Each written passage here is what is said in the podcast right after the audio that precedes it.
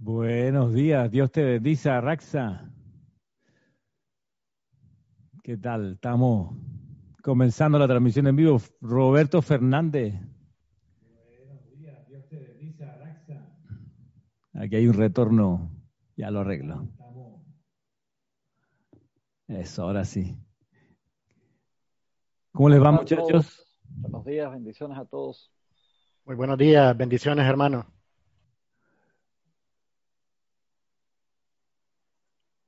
Cristian Francisco Arraxa, excelente. Casa llena probablemente hoy, casi llena.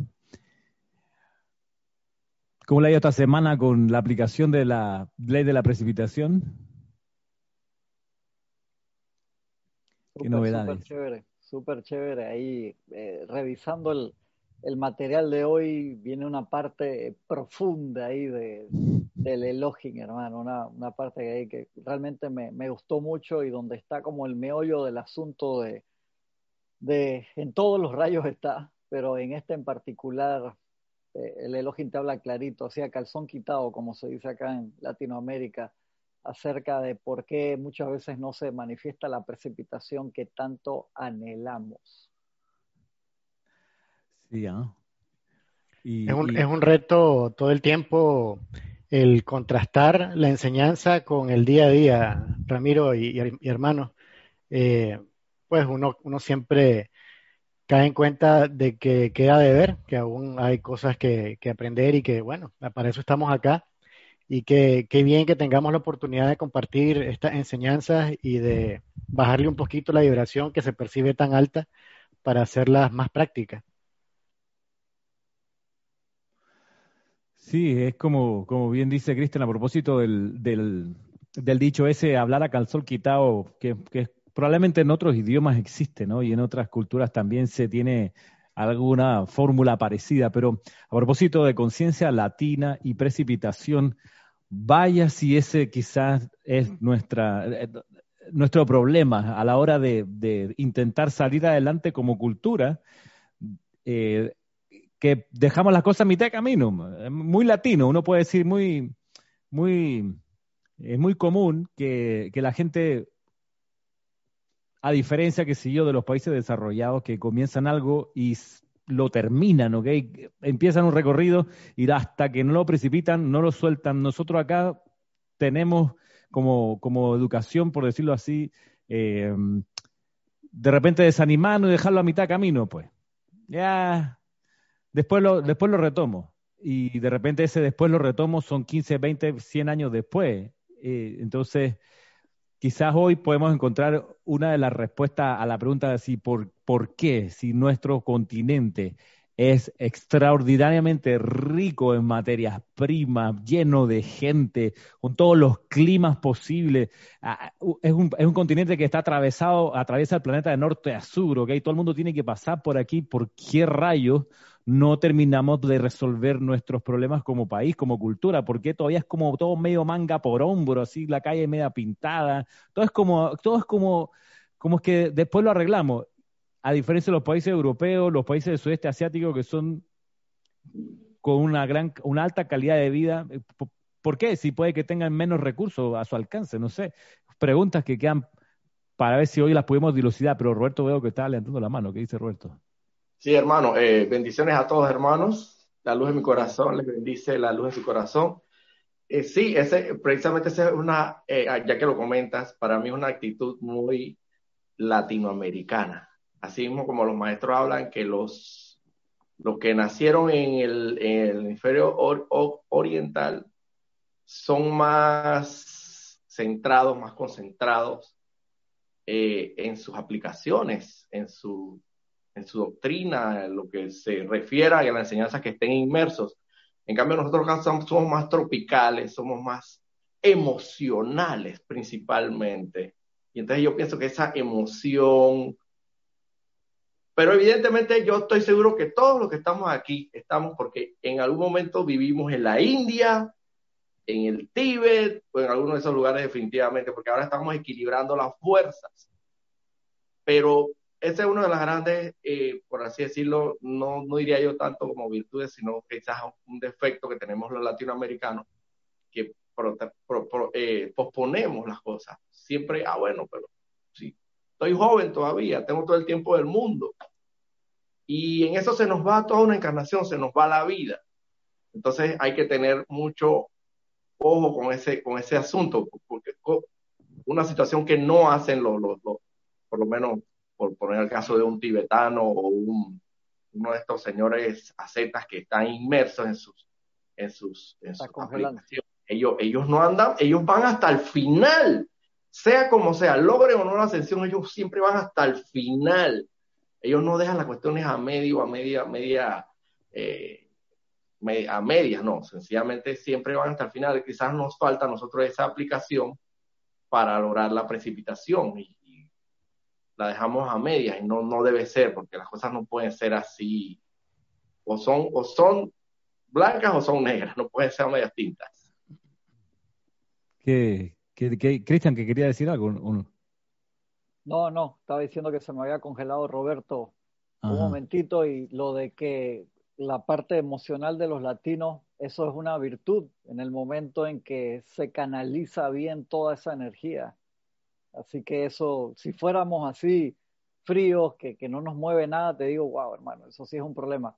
Pero creo que esa parte emocional como, como decía Jorge, no, dame un, yo prefiero un caballo brío, brioso así, que le tienes que apretar la jáquima y, y, ponerle los pies para controlarlo, porque entonces en el momento que controlas eso tienes toda la energía del mundo, que otro que hay que darle ahí con, con la picana así, para que se mueva. Entonces es una virtud, tú lo decías Roberto, se está dando ese, esa combinación de la gente de Occidente con la gente de Oriente. Es, una, es un tremendo poder, y lo dicen los maestros ascendidos, porque es la planta eléctrica sin embargo, tiene que ser controlada. Si tú controlas ese, ese caballo brioso y lo, domas, vas a tener una, una belleza de, de animal ahí para, para exhibir, para, que, gane campeonato. Pero sin, sin, embargo, si no lo llegas a controlar, y lo dicen los maestros ascendidos, es la planta eléctrica, el cuerpo emocional. La planta. en acción, Roberto. Es algo impresionante. ¿Se, ¿Se congeló? No, ahí está, está perfecto. Está, hay momentos como que se congela, pero ahí, vamos. Eh, sí, es una fuerza que hay que lograr controlar. Ahora, la, enseñanza del Elohim Vista del día de hoy, el Elohim Vista nos va a hacer el énfasis en, algo bien importante, que es terminar lo que uno comienza. Eh, y eso, eso nos muestra ese designio de los maestros ascendidos de enseñarnos a ser serios en lo que hacemos. Una persona seria es la que termina lo que comenzó. Una persona poco seria deja a medio palo sin terminar pero lo que, se, lo que en un momento comenzó, desde, desde lavar los platos hasta una, una profesión o una, o una idea, dejarla a medio, a, medio, a medio terminar o a medio comenzar, es algo que el Elohim nos, nos advierte para en realidad ser eficientes con la precipitación. Y, esto, y Ramiro, disculpa, una acotación rápida. Recuerdo que Jorge siempre hace la comparación, que había una confusión en, la, en el concepto, en la significación del concepto de seriedad, porque la gente decía, ah, no, pero es una persona seria. Ah, ¿por qué? Porque tenía la cara amarrada, la cara de bloque.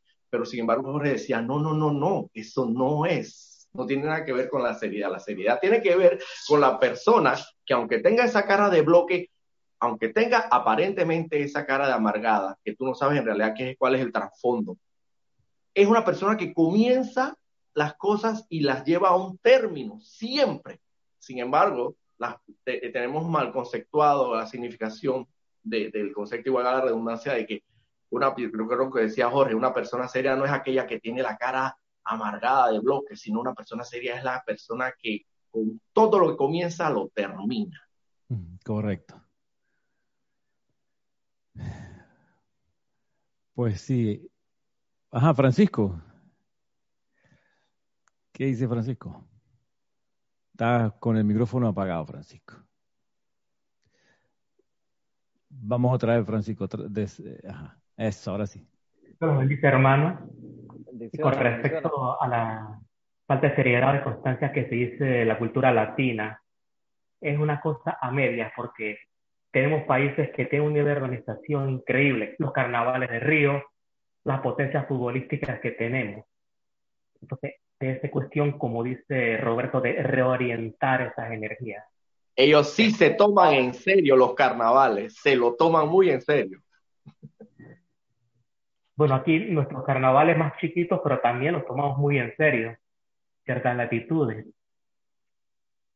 Entonces sí está, sí está la, sí está la seriedad, lo que es, es el interés, el interés por todo la pantalla de la vida, que si todas las cosas lo tomara con esa determinación, definitivamente que fuéramos un país primer mundo, o mejor, un país de especificación mundo latino, con ese balance emocional y mental.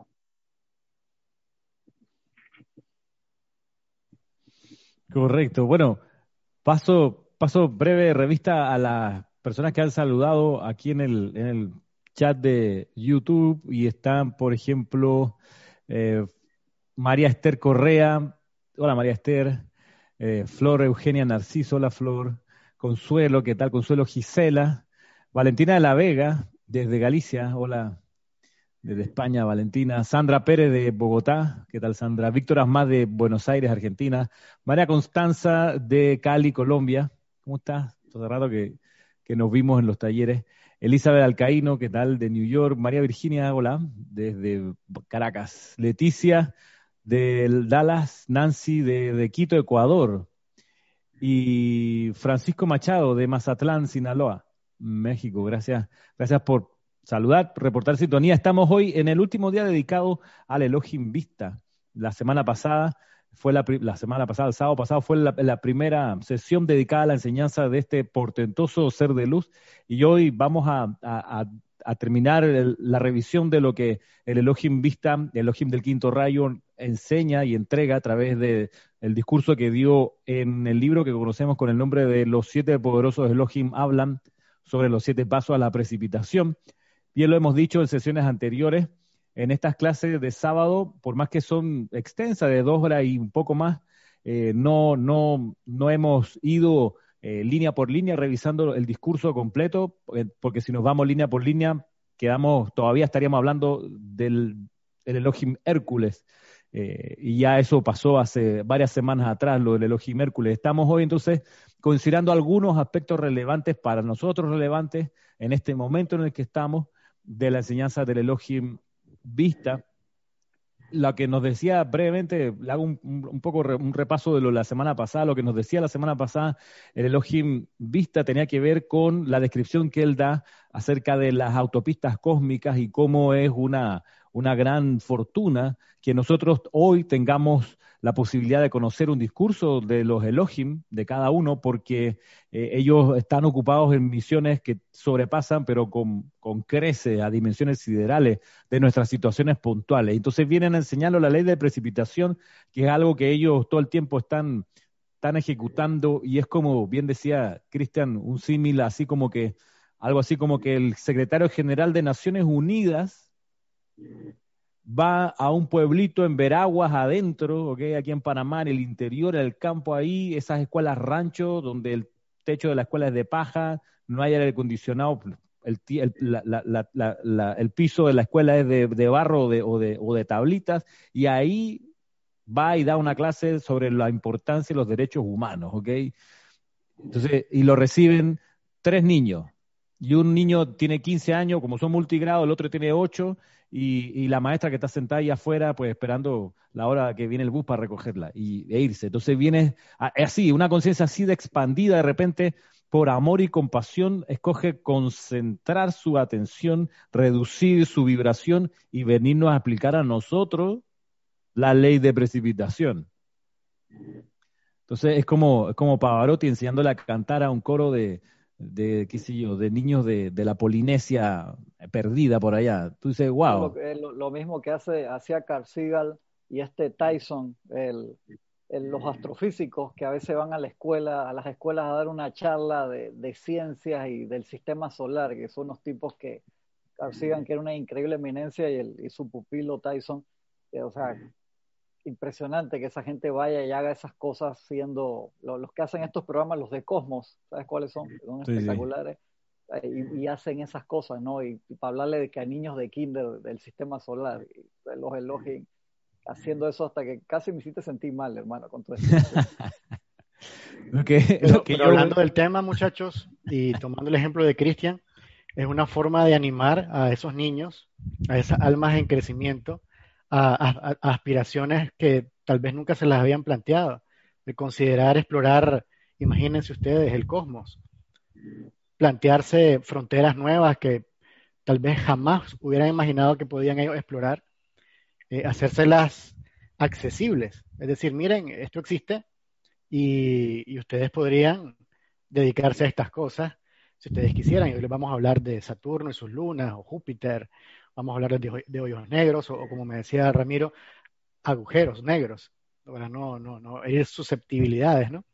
Y, y, ese tipo de cosas. El Elohim viene ahora y te presenta una portentosa ley de uso práctico en todo el sentido de la palabra, pues como han, han, han ido haciendo durante todas estas semanas y que hemos ido sacando experiencias prácticas.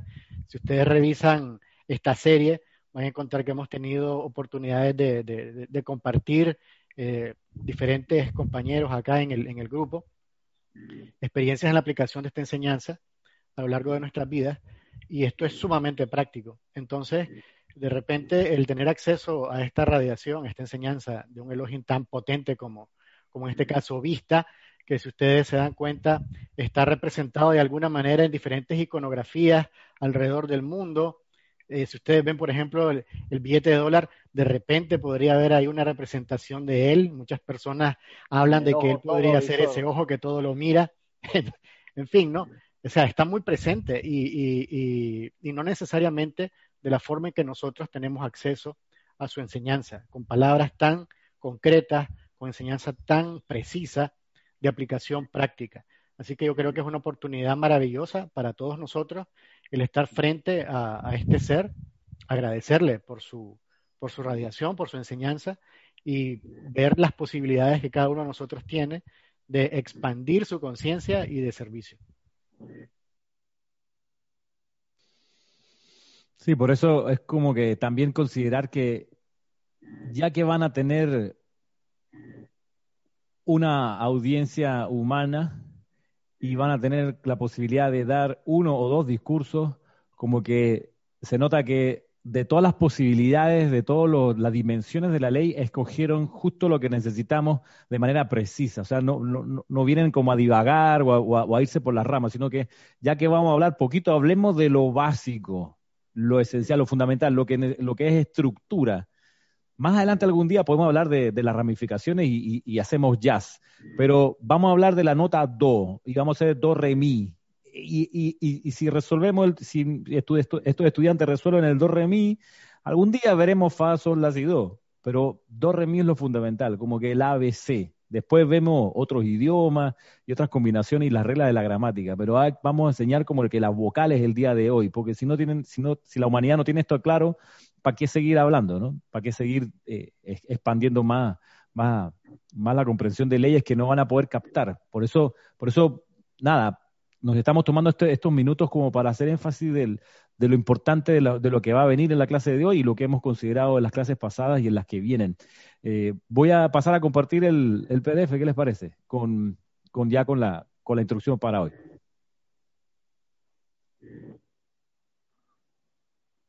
Mientras tanto, saludos a Janet Conde desde Valparaíso y a Denia Bravo desde North Carolina. Hope Mills, excelente.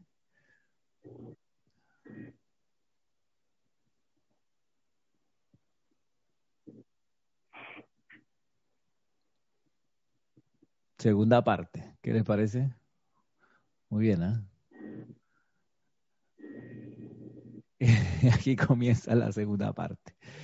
Dice, dice el Elohim, Elohim Vista, dice, es la ley, la ley científica en sí, que lo que ustedes comenzaron puede ser logrado cuando está de acuerdo con el plan de Dios de traer adelante la perfección. Trátese de sanación, precipitación, libertad financiera, juventud eterna, restauración de un miembro, etcétera, puede ser logrado. Pero la mantenerse con esoidad, que es una actividad muy importante de mi rayo y de la calificación de la energía de mi vida, es requerida para producir todas esas cosas.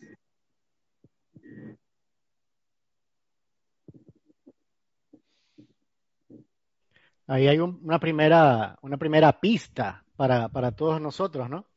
De repente algo que estemos intentando no necesariamente está de acuerdo al plan divino y por eso eh, tenemos tantas dificultades en traerlo adelante o en sostenerlo. Sencillamente hay ciertas cosas que no, no, corresponden a tu plan, no, no, tienen que ver con tu plan, aunque tú testarudamente insistas en que si quieres este, por ejemplo, estar con esa muchacha, con ese muchacho, en ese trabajo, etcétera, y dicen, hermano, eso no, ese no es tu plan. No, no, no te conviene. Y te mandan señales, eh, como mirábamos en aquella película con Jim Carrey, El Todopoderoso, ¿no? Te mandan señales para que el universo te dice, hey, hermano, ese es el camino incorrecto, gira a la derecha mejor, o para, pero, pero uno como que no, no, no logra captar la señal y, sigue de frente a, la, calle sin salida. Y, de repente se encuentra atrapado ahí que no sabe qué hacer. Entonces, es interesante esta, enseñanza para reflexión de que todo puede ser logrado, no hay ningún tipo de límite. Y aquí el, el, el te, da una serie de ejemplos de cosas que son fabulosas. Eh, sanación, precipitación, libertad financiera, juventud eterna, restauración de un miembro lo que tú quieras. Lo, vimos con el Maestro Ascendido Jesús cuando en su ministerio eh, era requerido su servicio, no tenía ningún tipo de, limitación de que no, eso no, porque eso es muy grande, eso es muy difícil, eso está muy mejor no. Sin problema, es, es la energía de la presencia la que fluye y la que se encarga de restaurar en perfección lo que sea necesario, si está de acuerdo con el plan. Y ahí está el, el tema, ¿no? Cómo tú sabes que eso está de acuerdo con el plan, cómo está en esa mantenerse con esoidad, cómo es que se logra esa conciencia. Yo creo que el arcángel, el, perdón, el Elohim nos da, nos va a dar la pista aquí en esta clase hoy. Correcto, eso de la esoidad, eh, no, tenemos aquí, habré que, que, buscar en el inglés, pero es una, una fórmula que encontró Jorge, Jorge Carrizo cuando tradujo este discurso para para traducir la idea de la seidad, o sea, lo del ser, de, mantenerse haciendo lo que está queriendo hacerse hasta terminarlo. Es por ahí, esa es una palabra. En el, inglés creo que decía keep on on keeping on. Creo que era algo así, no, no me acuerdo bien si era de ahí la, palabra y, de aquí la, traducción en español que le puso Jorge. Creo que era esa la palabra. Sí, a propósito de Leticia que estaba preguntando eso, ¿no? Que si podíamos explicar un poco, que no le queda muy claro lo de esoidad. Vamos a mirar qué más dice el, discurso porque ahí se va a ir develando, Leticia, en qué consiste. Así que primera cuestión, ¿no? Saber que aquello que está de acuerdo con el plan de Dios y que además uno persevera en la ejecución de eso, se puede precipitar, se puede lograr. Es que, es que es muy importante porque uno puede decir, no, a ver, esto lo, Dios sabe que yo lo necesito, así que yo, eh, yo solamente lo voy a pedir y es más, ¿para qué lo voy a pedir si la presencia sabe que tengo el problema, sabe que tengo la necesidad? Es obvio que me duele, es obvio que me enfermé, es obvio que me falta, o sea, ¿qué más tengo que hacer para que Dios haga algo? Hay gente que se pone en ese plano, ¿ok? Y, dice, yo por qué tengo que, si, es obvio, ¿no? Que yo estoy con la situación en la que estoy. Entonces, ¿por qué pudiera yo tener que hacer algo adicional si es obvio, ¿no?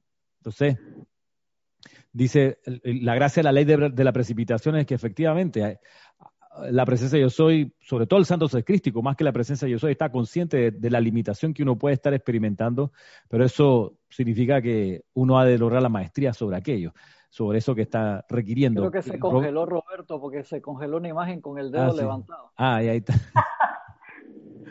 ¿Qué dice Roberto? Parece mentira, hermano, pero eso es precisamente lo que hemos venido, estado, eh, venido haciendo, quién sabe de cuántas encarnaciones desde el mismo momento de la caída del hombre, por así decirlo cuando comenzamos a transgredir la ley de amor del, del, de la presencia yo soy. ¿En qué sentido? A comenzar a precipitar todo lo que no está de acuerdo con el plan divino. Y por eso estamos ahora que tenemos que comenzar a precipitar, porque somos entes precipitadores. Y, y, y, y, lo que más hacemos diariamente es precipitar. Entonces, mediante los tres la utilización de los tres centros creadores, que sabemos pensamiento, sentimiento, palabra, obra y acción. Y es lo que hemos estado haciendo siempre, con esa arrogancia y ese orgullo, como bien lo dices tú, Ramiro. Pero sí, Dios, Dios sí. Dios debe saber que esto yo me lo merezco. Yo, Él debe saber que yo me merezco una, voy a poner la expresión, una, como decimos aquí en Panamá, una hembra como este, un penco de hembra como este. Yo me lo merezco. Yo me la merezco porque, oye, porque yo soy un mango de hombre. Y yo estoy feo no soy. Recuerdo que decía Barry, feo no soy. un mango con hombre como yo. Ah, pero entonces como transgredimos esa ley, la arrogancia, tiene que haber mucha humildad dentro de todo eso y saber que efectivamente para aceptar el plan divino y saber que eso, como dice también Araxa, en conjunción con lo que decía Ramiro, se te envían las señales, si no se te da en su momento, quizás no se está dando en tu momento por algún motivo, quizás sí, sí, sí, sí es necesario estar de acuerdo, de acuerdo con el plan divino de Dios, quizás, pero no es el momento. O sea, hay muchas circunstancias, muchos factores pueden influenciar ahí en el momento de la, de la, de la concreción propiamente de, de, de la manifestación en sí física. Pero en el fondo tenemos que ser muy humildes y muy pacientes y tener fe que lo que, que lo que la presencia quiere para nosotros es lo mejor, porque es el bien para todos, que es la voluntad de Dios. Francisco. Sí, bueno, en línea con lo que dice Roberto, eh, yo estoy seguro, me pasaba mucho a mí antes que este elogio no es muy taquillero, es el, es el ser portentoso que lo ve todo. Y cuando él te hace la pregunta primigenia, ¿qué es lo que tú quieres? Entonces viene esto. Yo te concedo todas estas cosas, todos estos cualidades que parecen casi virtudes sobrenaturales, como un metahumano. Pero entonces, sanación para qué? Precipita liberación financiera para qué? Juventud eterna para qué? Para hacer lo mismo de siempre, no es hace cuánto tiempo, ahí es donde uno se cuestiona. Y de repente como que, como que mira para un lado y dice, bueno, vamos a seguir con el otro entonces este está como muy serio, pero en verdad te pone en ese espejo cósmico y te confronta con todas esas cosas que ah, nos tienen atados por muchos eones a la creación humana imperfecta. Correcto. Para precipitar lo que es constructivo, lo que dice aquí en este slide, en esta selección, donde dice aquello que está de acuerdo con el plan de Dios, eh, es requerido pues hacerse la revisión y pedir amada presencia de Dios, yo soy en mí, muéstrame si esto está de acuerdo con tu plan. Y si la respuesta es sí, y es un sí inequívoco, ¿y por qué? Porque eso te va a hacer más humilde, más amoroso, más armonioso, más puro, más altruista. Entonces, vale la pena hacer el, esfuerzo requerido para precipitarlo. Por eso vamos a, avanzar en lo siguiente. A ver qué dice, dice el Elohim en lo siguiente. Dice, bien, ¿Cuáles son los obstáculos que se encuentran en el estado no ascendido que retrasan sus esfuerzos de precipitación instantánea? ¿Cuáles son los obstáculos? Los obstáculos, más de uno, que se encuentran en el estado no ascendido que retrasan su esfuerzo de precipitación instantánea, en su mayoría son el desánimo y la duda. Cuando aquello en lo que están trabajando y que viene de lo aparentemente invisible no aparece según el estimado de lo que la mente externa considera que es un límite de tiempo, algunas veces el proyecto es abandonado justo cuando estaba a punto de pasar a través del velo al mundo de las apariencias físicas. El desánimo y la duda. Ahí es lo que yo decía, disculpa Ramiro, una acotación rápida cuando que de repente sí está de acuerdo con el plan divino, pero no, está, no es el tiempo todavía porque por alguna razón no lo has mantenido lo suficientemente en firme como para que se precipite, pero el Elohim lo dice, llega un momento que, que la falta de fe, el desánimo, Y, parece mentira, a veces ese penco de hembra de la cual acabo de comentar, a veces sí te la mereces, hermano, porque está de acuerdo con tu plan divino. Y, y, es la mujer que te va a acompañar, tu pareja perfecta que te va a acompañar en este sendero. Y por eso no deja de ser un penco de mujer, por así decirlo. Y no es que, y tampoco eh, eh, quiere decir que no te lo merezca. Si está de acuerdo con el plan divino, ten la certeza que te va a llegar, pero nos desanimamos, no tenemos fe. Ah, pero lo que pasa es que está demasiado a la altura, es una, es una profesional, sabe varios idiomas, tiene varias profesiones, yo nada más soy abogado. Eh, ¿Qué vamos a hacer? Pues ella tiene varias profesiones, periodista, abogada, inclusive, y es farmacéutica, tiene varios, varios lenguajes. Yo de a milagro hablo el español y bueno, hay machaco ahí, no, bueno, por lo menos portugués sí lo hablo perfectamente. y, y, el inglés ahí como que me defiendo, pero ella habla así, entonces, falta de fe, hermano, si está de acuerdo al plan divino y percibes las señales, ya no señales en contra, sino señales a favor, manténlo hasta el final, que te va, se te va a precipitar, sea lo que fuere y lo que está de acuerdo al plan divino. Bueno, el ejemplo, ¿no? De, de la pareja. Vamos, hay otros ejemplos, sin duda, porque uno puede, en realidad, por ejemplo, estar interesado, eh, digamos que las personas se atraen más, que se precipitan, ¿no? interesante porque también hay, hay cosas que, se atraen en el proceso de precipitación. ¿Qué dice Arraxa? Gracias, Ramiro. Yo, yo quería hacer una, una puntualización sobre esta advertencia que, que se nos da, ¿no? Eh, desánimo y duda. Es decir, eso es un, un obstáculo, eso es una, situación que va a, frenar la manifestación de cualquier plan que tú tengas. Entonces, estar pendiente de eso. En, este año, por ejemplo, ha estado muy patente, por ejemplo, el desánimo. Las personas ah, sienten que no llega el fin de, la situación actual de, de, pandemia y de repente pueden desanimarse, hermano, con justa razón y decir, bueno, ¿y esto cuándo va a terminar?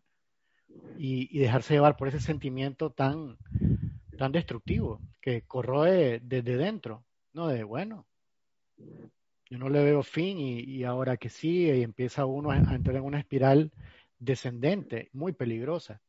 Entonces yo creo que podemos tomar nota de, de esta advertencia de ojo, desánimo y duda, cuando ustedes perciban eso, eh, directo a la presencia en el corazón, eh, como nos hacía el recordatorio Ramiro en, la presentación anterior, la lámina anterior. Eh, magna presencia yo soy, saca de mí este desánimo, esta, esta duda, fuera de aquí, no la acepto. No, no, no dejar que ese tipo de radiación, ese tipo de energía entre en nosotros. Debemos de estar con la guardia en alto, atentos, a este tipo de, radiación, a este tipo de energía y estar a la, defensiva, es decir, no, no dejarnos, no dejarnos, porque muchas veces nosotros permitimos que, se apoderen de nosotros estos sentimientos y luego eh, pues la cosa es más difícil, se, vuelve inclusive más, más compleja la subida de, la, de la cuesta, de la montaña. Entonces, como para tener eso presente, ¿no? Esa, esa, esa advertencia, esa luz en el tablero que te indica que hay un problema y, tú podrías, si eres un estudiante consciente y estás atento a, tu propio estado de ánimo, observarte y, lograr identificar cuando hay dentro de ti desánimo o duda, tratar rápidamente de cambiar esa situación nuevamente a certeza, fe, a confianza. ¿Y dónde está eso? En tu corazón, ¿no? Eso no, eso no está afuera. Claro, tienes los tres refugios, siempre tenemos esa enseñanza del amado este, eh, Gautama Buda, ¿no? La enseñanza, el grupo, el maestro o la presencia, siempre podemos acudir a, esos refugios y retomar nuevamente nuestro equilibrio, nuestro balance para sacar ese tipo de radiaciones que nos alejan, ojo, del cumplimiento del plan divino, que no creo que sea una cosa menor. Estamos tratando todos nosotros de manifestarlo aquí, ahora, en esta encarnación. Así que son datos muy, muy importantes.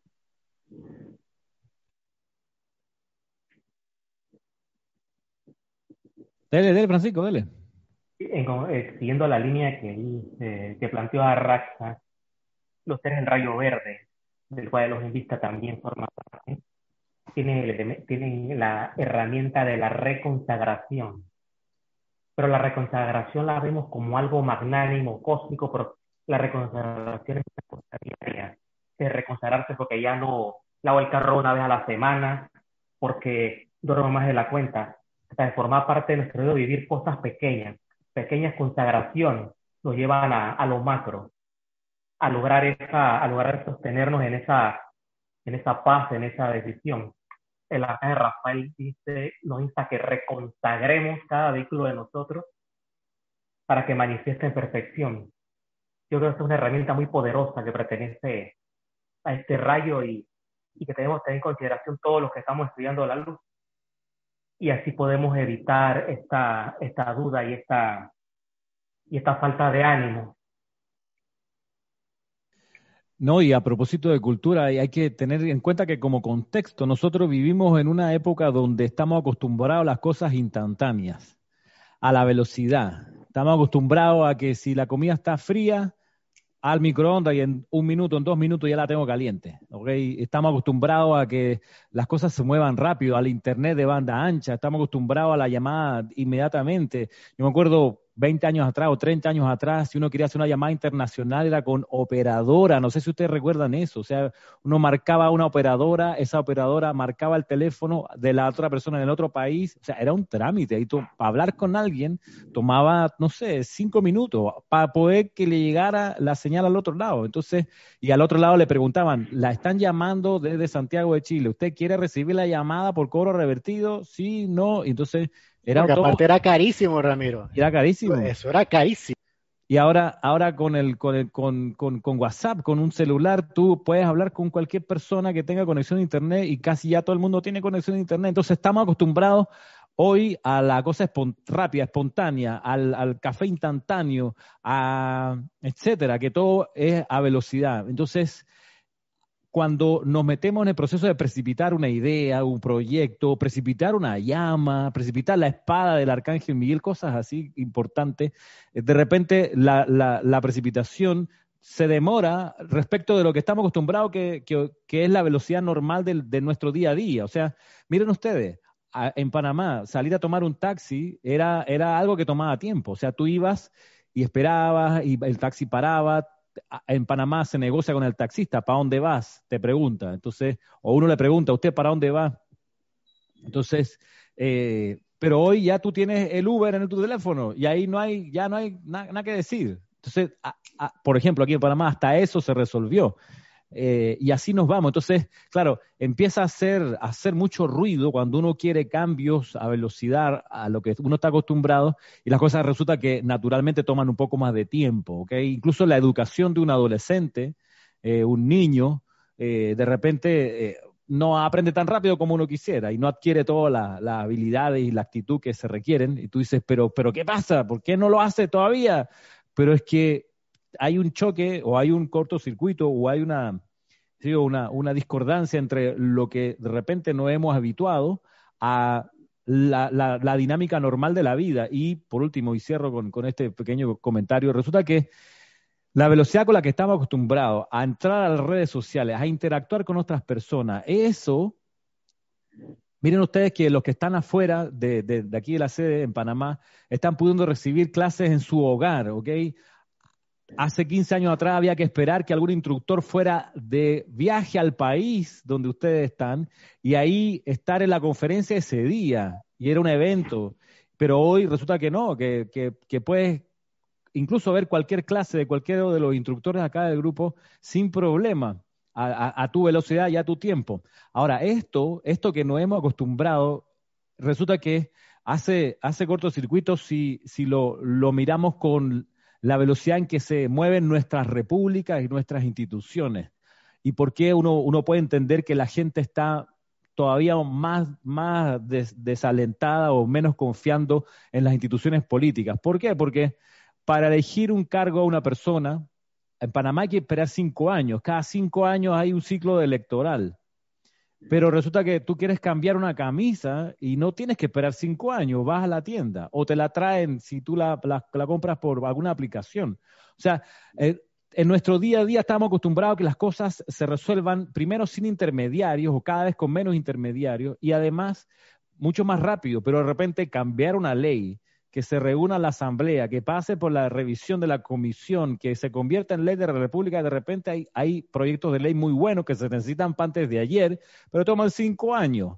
Imagínate el sistema, el sistema jurídico, perdón, el sistema judicial de nuestros países. Mete una demanda hoy y es por lo, por lo, pronto en el tema, por ejemplo, de, de los pleitos en la rama civil, échate ahí, hermano si es una cosa patrimonial, si es una disputa por un deslinde, si hay una herencia que se está disputando, eh, eso échate, por lo menos en Panamá, te puede tomar 4, 5, 10, 15 años, esperando ahí el, el sueño de los justos. Entonces, eso versus el taxi en la puerta, el libro que te mandan por Amazon, la clase que ves en vivo, que está, está todo así. Entonces, claro, voy, vamos Roberto contigo. Cerrando con esto, el tema es que de repente a la hora de precipitar una idea, un proyecto, una llama, mm, eso se toma su tiempo, tiene su proceso y es ahí donde hay que curarse del desánimo y de la duda que, que está diciendo el Elohim, porque estamos habituados a una velocidad de precipitación o de manifestación que en algunos ámbitos es más es distinto, se, toma otros tiempos. ¿Qué dice Roberto? A ver. Sí, más que todo hacer una... Lo que pasa es que me fui con la, la emoción del ejemplo de las parejas y todas las cosas y después entré en, en, razón de que la verdad las personas no se precipitan, se atraen y eso depende del estado de conciencia que cada uno tenga en su momento en este sendero de retorno al Padre. Es precisamente como lo dices tú, eh, se precipita una idea, un proyecto, pero el punto que quería tocar más que todo era ese, hacer de que siempre y cuando esté de acuerdo al plan divino de perfección de tu corriente de vida, efectivamente se te va a precipitar en manera armoniosa y victoriosa. Solo hacer esa acotación y perdone. De Francisco. Sí, yo quería plantear una pregunta esta mora precipitatoria, tomando el simil de lo que es el mundo jurídico, que para unas cosas en esta cultura la inmediatez, porque esa es la realidad de nuestro paradigma. ¿Por qué, esta, unas cosas se dan rápido y otras no? Lo quiero decir porque, porque de verdad que hay cosas que se dan muy rápido. ¿O será que esto de repente es como la confluencia de todos los estados de conciencia al mismo tiempo? Por eso que, por eso que somos una cultura latinoamericana, una cultura hispana, ¿no? Entonces eso nos da como la, el norte, qué es lo que hay que transmutar, en qué es lo que hay que consagrarse. Yo lo veo así. Sí, creo que la, diste la respuesta hace un ratito. Tenemos, donde queremos, somos serios. Y donde no queremos, pues no lo somos. Y en, y en, y en, en el mundo del, del, de la actividad jurídica, o judicial más bien, para ser más preciso, no se quiere velocidad en algunos temas, en otros sí. Por ejemplo, aquí en Panamá ha habido un avance muy, muy grande en, en la judicialización de lo penal. Aquí antes lo penal tomaba mucho tiempo en resolverse. Hoy en día se ha cortado, pero radicalmente. Y un problema que te tomaba cinco o seis años en conseguir una, una sentencia, hoy te toma meses en lo penal, porque ahí sí, ahí es muy grave cualquier transgresión y cualquier, cualquier sanción es muy, abarca demasiadas cosas. Una persona sancionada en lo penal es, wow, se le complica todo, todo su universo. Entonces, por eso en ese ámbito sí se ha hecho, y, eso demuestra que cuando se quiere hacer, se hace. Eh, y en lo civil, en lo patrimonial, pues hay muchas posibilidades de, de revuelto o ganancia de pescador, entonces lo dejan pasar para ver qué, se puede recoger por ahí. Pero entonces, claro, requiere un cambio de conciencia. Pero ocupémonos de, de, que eso no nos desanime tampoco, ¿no? Yo lo veo también, Ramiro, desde otro punto de vista de tu conexión con el plan divino. En la medida en que tu línea está mucho más clara y tu capacidad de enfocar tu energía, es decir, tu mente, tus sentimientos y tus actividades a ese plan, tu capacidad de acelerar la manifestación de esa idea es mucho más rápido, que es lo que veíamos, por ejemplo, nuevamente en el ministerio de Jesús. Si él necesitaba algo, lo precipitaba al término de la, de la distancia, casi a la velocidad del pensamiento, como nosotros hacemos ahora con las aplicaciones este, que tenemos en el smartphone o, etcétera, ¿no? Era rapidísimo. ¿Por qué? Porque la conexión, su línea, con su presencia, la claridad de lo que él estaba haciendo conforme el plan divino, estaba limpio. Entonces, era una gran facilidad de manifestación de lo que él necesitara. Nosotros, de repente, también eh, necesitamos limpiar muchísimo más nuestra línea, esa conexión, para tener una mejor visión y claridad sobre el plan divino y de esa forma enfocar mejor eh, aquellos requerimientos que nosotros hacemos, que muchas veces están salpicados por la personalidad, con lo que podría ser un capricho, que no necesariamente es el plan divino, con lo que realmente se requiere para lograr el servicio, que ojo, con lo que han estado planteando mis hermanos desde el inicio de la clase, con servicio impersonal, con logros que son de, de una comunidad, no necesariamente con tu beneficio. Nuestra cultura latinoamericana es más individualista, es más hacia, hacia la realización eh, personal, hacia el, tema egoísmo. ¿no? Bueno, a mí me va bien, a los demás, que se arreglen como puedan, hermano. ¿Y qué culpa tengo yo? Es más, ahora ya estoy aquí en el cargo, pues yo me beneficio, ¿no? Y todos los que me eligieron, ahora es mi, es mi oportunidad, es mi turno. Voy a sacarle provecho a esto. No pienso necesariamente en cómo voy a ayudar a, a servir a mis hermanos. Lo que mirábamos en la película No Solar, cuando se le acercaba André al, al, gobernador de la ciudad, ¿no? Él se arrodilla ante André y le dice, ¿en qué te puedo servir? No, por favor, no haga eso. Acostumbrados a, que es lo contrario, ¿no? Que uno tiene aquí que, mover cielo y tierra para que un alto funcionario público te atienda y es casi como que una gracia divina el que te reciba un alto funcionario. Cuando es todo lo contrario, ¿no? Tú estás ahí para servir y para servir de verdad no para servirte de los demás, es para servir a los demás. Entonces es, un cambio de paradigma, es un cambiar el chip y, empezar a recibir una, una línea más clara, un mensaje más directo, menos intermediarios, más, más velocidad de conexión con nuestra propia presencia yo soy. Y ahí, pues todos estos ejercicios que estamos compartiendo durante estas clases saben, disculpe que no he participado mucho, que he tenido bastantes apariencias con el internet acá del otro lado de, la pared y he reseteado el modem ahí un buen par de veces. Ahora los veo que se me congelan bastante y de repente me doy cuenta que... Ah, yo que pensaba que era mi internet y es el tuyo. Sí, sí, exactamente, Robert, no eres tú, es de este lado acá, de, este lado de la pared.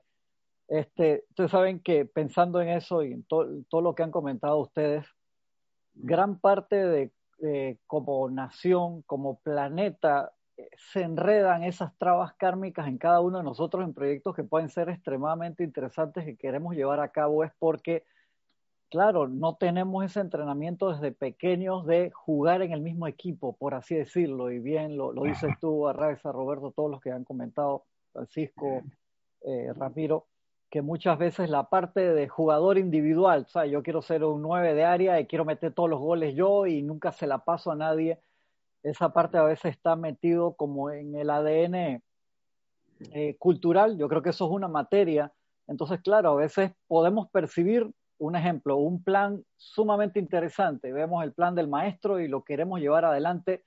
Y la gente que está junto contigo, por más que sean del mismo equipo, hermano, quieren meter goles en contra, por así decirlo, de una, de una forma sencilla. Y tú puedes decir, eh, perdón la palabra, que coño, pero si estamos en el mismo equipo, ¿qué, ¿qué pasa? Y tú lo ves en los equipos de fútbol, en los equipos de básquetbol, en los equipos que tienen que jugar increíblemente eh, inspirados, por así decirlo, que un equipo juega inspirado un día y le gana a Alemania y golea a Alemania, y al día siguiente juega contra un país que, va a su primer mundial y pierde por goleada. Entonces, ¿cómo puede ser eso posible si ese mismo equipo ayer le ganó por goleada a uno de los mejores del mundo y hoy pierde contra un equipo primerizo? Porque te desconcentraste y no jugaste en equipo.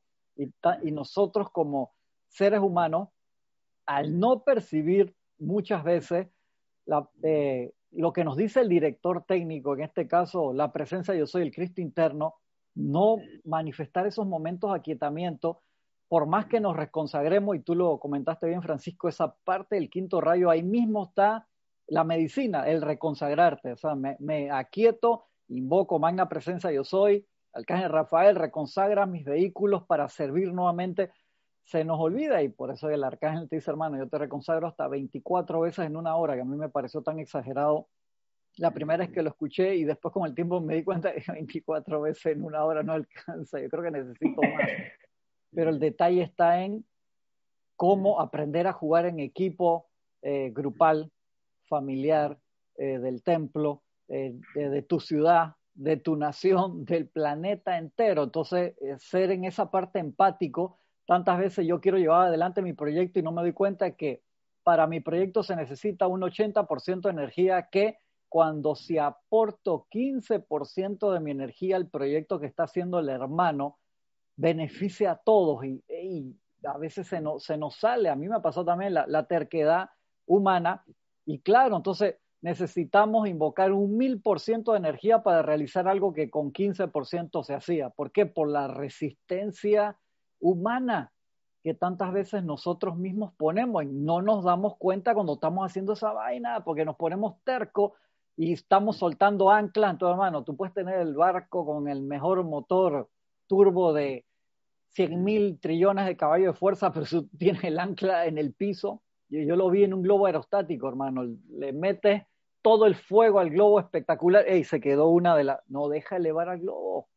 Entonces, pongámonos a pensar en esos proyectos que, que tal vez estén a 10 segundos de manifestarse. Espérate, hermano, aquí hay algo eh, qué fue lo que hice mal a nivel personal, a nivel grupal, que tanto se necesita, sobre todo cuando uno hace esas peticiones al tribunal kármico, cómo uno los expone, cómo uno los hace prácticos, o, tus proyectos de vida, en qué, con quién me estoy asociando para hacerlo, eh, lo expuse de la mejor manera, está, es puro ese proyecto, está en orden divino, está iluminado la forma de realizarlo. Es que esto, como lo dice el Elohim, es increíble y espectacularmente científico. Y si algo no nos está saliendo, pongámonos a pensar seriamente dónde está la, ruptura en el tanque de gasolina, hermano, porque estoy pidiendo más gasolina y más gasolina, no joda, no te la van a dar si tienes el tanque roto, o sea, estás botando combustible, entonces ponte a ver dónde están las fugas y hacernos ese autoanálisis a nivel personal, a nivel familiar, eh, con cosas sencillas, a nivel grupal, a veces el, ejemplo que les acabo de poner, o sea, a veces uno por terco y yo quiero hacer este proyecto y, y lo voy a presentar cuando tal vez eh, con una ayuda del hermano, hermana que está haciendo otro proyecto, se, se beneficia a todo el grupo. Entonces, a veces tenemos que, que, parar un momentito al lado de la carretera y ponernos a pensar, espérate, estoy manejando nowhere fast, mano, voy a 140 millas por hora, sí que chévere, qué espectacular que voy a esa velocidad, para dónde estoy yendo.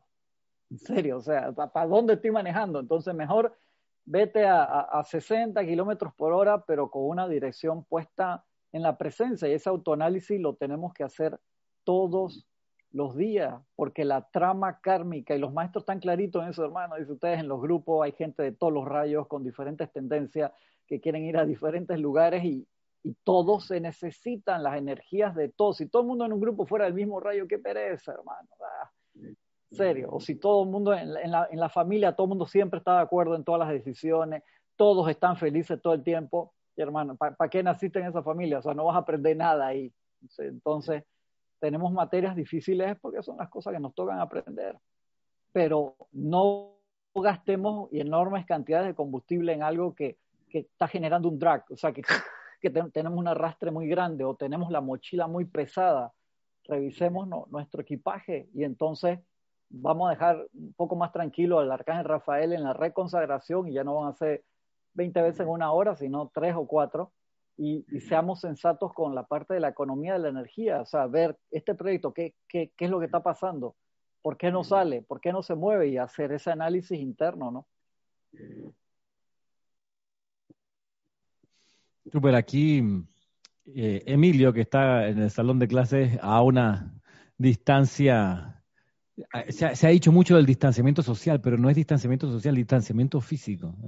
Vamos a hacer el, paso a la cámara de Emilio, voy para allá.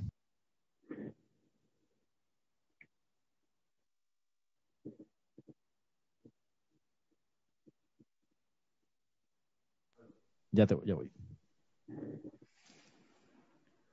Sí, gracias Ramiro. Eh, escuchando las palabras del amado de los invistas, con eso de mantenerse en la esoidad, eh, evidentemente está la constancia de por medio. Y, me recuerda a las palabras del amado Maestro Ascendido Serapis Bey cuando dice, trata, trata, trata y sigue tratando como requisito para alcanzar la ascensión. Eh, y si a eso le sumamos a la duda, eh, la duda como, como el enemigo, digámoslo, como el mayor impedimento, tanto para la precipitación como para la ascensión, veo que precipitación y ascensión forman parte, de un mismo sistema, que tienen el plan divino como común denominador. Y generalmente vemos la, la precipitación como algo para nosotros. Quiero opulencia, quiero sanación, quiero las cualidades divinas. No deberíamos ver, o sería, la pregunta es, ¿sería correcto ver a la precipitación como el combustible que vaya disparando poco a poco ese cohete a la ascensión.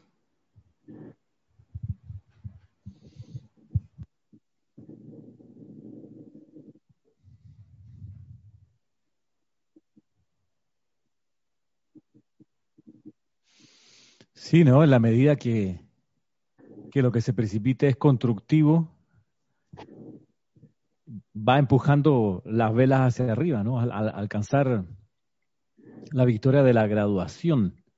Pero es cierto, es, un, son dos procesos de un mismo sistema. La precipitación es de lo, de lo amorfo pasar a la forma, la precipitación, y convertir en algo concreto lo que en un momento era solo idea, y la ascensión es el proceso a la inversa.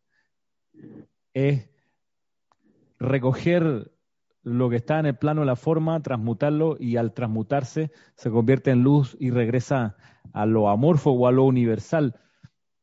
Son dos procesos, eh, uno es expansivo como la precipitación y el otro es contractivo, por decirlo así, que es la ascensión. De ahí que el, maestro sentido Serapi Bey indica que la llama de la ascensión es la mayor concentración de fuerza centrípeta que hay, porque claro, está agarrando para tirar para arriba. Y la precipitación, por contraste, ha de ser la mayor fuerza expansiva, porque es eh, enviando hacia afuera, enviando hacia afuera lo que, lo que estuvo en algún momento en lo amorfo, en lo invisible. Entonces, claro, si uno se ocupa de precipitar lo constructivo, cuando viene por ley de círculo, los efectos de eso constructivo, claro, te empujan, te empujan, te agarran y te tiran, te tiran hacia arriba y van, van al cuerpo causal que se llama causal por eso, porque causa la ascensión del globo aerostático que está cada vez creciendo más, creciendo más, y hay un momento que no hay forma de impedir que se lleve todo el cuaternario inferior.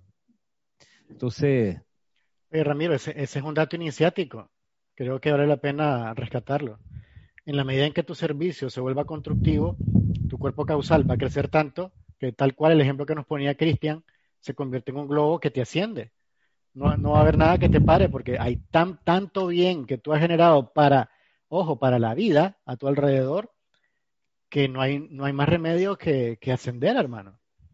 Porque has hecho tanto bien que es momento de devolver todo eso nuevamente hacia arriba. Así que ahí hay una gran lección. Entonces, mira, pero por, por, por, por contraste y tomando nota de lo que nos dice de Elohim, uno puede, por el contrario, atarse y atarse al plano de la forma en la medida que siembre en los demás desánimo y duda. Sí, el Elohim dice, el problema de la precipitación, ¿por qué no ocurre a la velocidad que ustedes quieren? Porque se dejan llevar por el desánimo y la duda. Vale, de repente eso nos agarra, bien lo decía el, el, gurú en la clase de ayer, para evitar el desánimo y la desesperanza hay que anclarse la conciencia de un maestro ascendido, aunque sea de uno, y eso te va a proteger de la efluvia de desánimo y de desesperanza que hay por ahí. Está bien, pero ¿qué pasa cuando uno a propósito se pone en el plan de sembrar en los demás desánimo y duda? Entonces, si hay gente que hace caso de eso y absorbe esa calificación de la energía, esa gente... Eh, forma parte de la herencia que le impide al emisor de la duda y del desánimo ascender. Y hay que estar claro porque Si uno, por ejemplo, es hermano de grupo, a propósito del ejemplo que decía Cristian, o, compañero de equipo, y uno está todo el rato haciendo ground, o sea, tirando la energía al piso, de que el, desánimo, que esto no sirve, mira los errores, cómo todo el mundo se equivoca, hasta cuándo esto no tiene nombre, ¿Te, diste cuenta, mira cómo miró, no te diste cuenta, oye lo que hizo, oh, y es todo el rato la sembrada la desconfianza, la duda, el temor, el desánimo a esa persona, llega un momento en que, que va quedando cada vez más sola y atrás, porque podemos creer que en un grupo la enseñanza de los maestros ascendidos, la gente está aplicando la ley está avanzando y purificándose yendo cada vez más adelante. En la perspectiva, entonces, el individuo que se pone en el plan de anclar, de tirar anclajes para que la cosa no camine, es una persona que va a terminar necesariamente saliendo de la vibración del grupo, necesariamente, porque se vuelve reactivo, se vuelve agua y aceite, no se logra mezclar. ¿Por qué? Porque se deja llevar y, e impulsa el desánimo y la duda. Y ojo que a cualquiera le puede pasar, hay que estar pila, porque cualquiera se puede poner en ese plan sin darse cuenta. ¿Por qué? Porque empiezan las situaciones a ocurrirle a uno, lo que le llamamos pruebas, aprendizaje, iniciaciones, y si uno no está consciente y despierto, uno puede desanimarse y, decir, no, hombre, pero es que cuánto tiempo yo llevo haciendo esta aplicación, supongamos, y nada que se, haga, nada que se el problema familiar hombre, y, y no termino de salir de los problemas económicos. Y yo, que de cuánto tiempo le meto a esto. Entonces empieza esa música, esa melcocha interna a contaminarlo todo. Entonces es, como, es, tan claro y por eso es tan, tan, tan oportuno lo que dice el Elohim. Mira, es que si no se despeja uno del desánimo y la duda, va, va a precipitar cada vez menos el plan divino y cada vez más el plan humano. El plan humano es quedarse acá en la tierra con las lecciones de siempre, del sufrimiento, del miedo, de la enfermedad y de la muerte, del apego. Entonces, ahí está la decisión que hay que tomar como agentes precipitadores.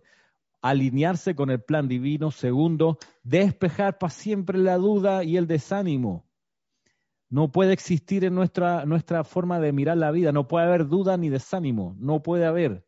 Y si alguien trata de sembrarnos la duda y el desánimo, sea un presidente, sea un compañero de grupo o de compañero de oficina, viene con la duda y el desánimo, no hacerle caso.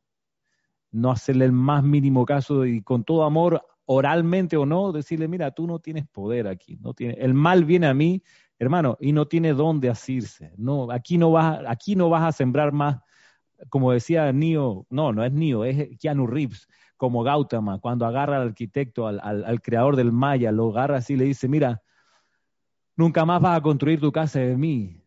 ¡Pum!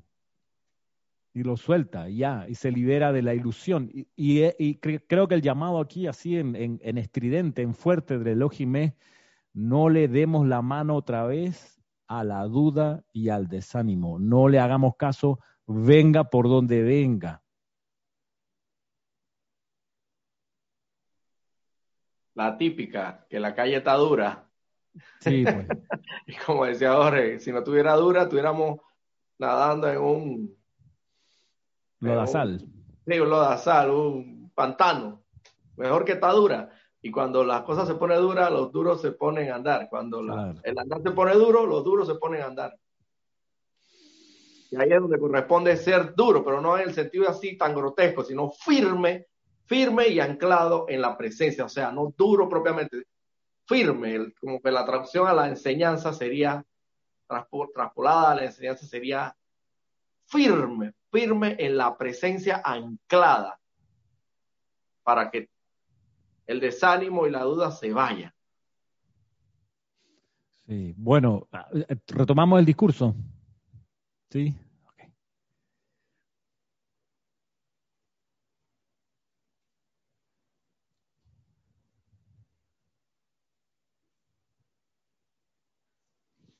Nos decía aquí el Elohim, en su mayoría son el desánimo y la duda.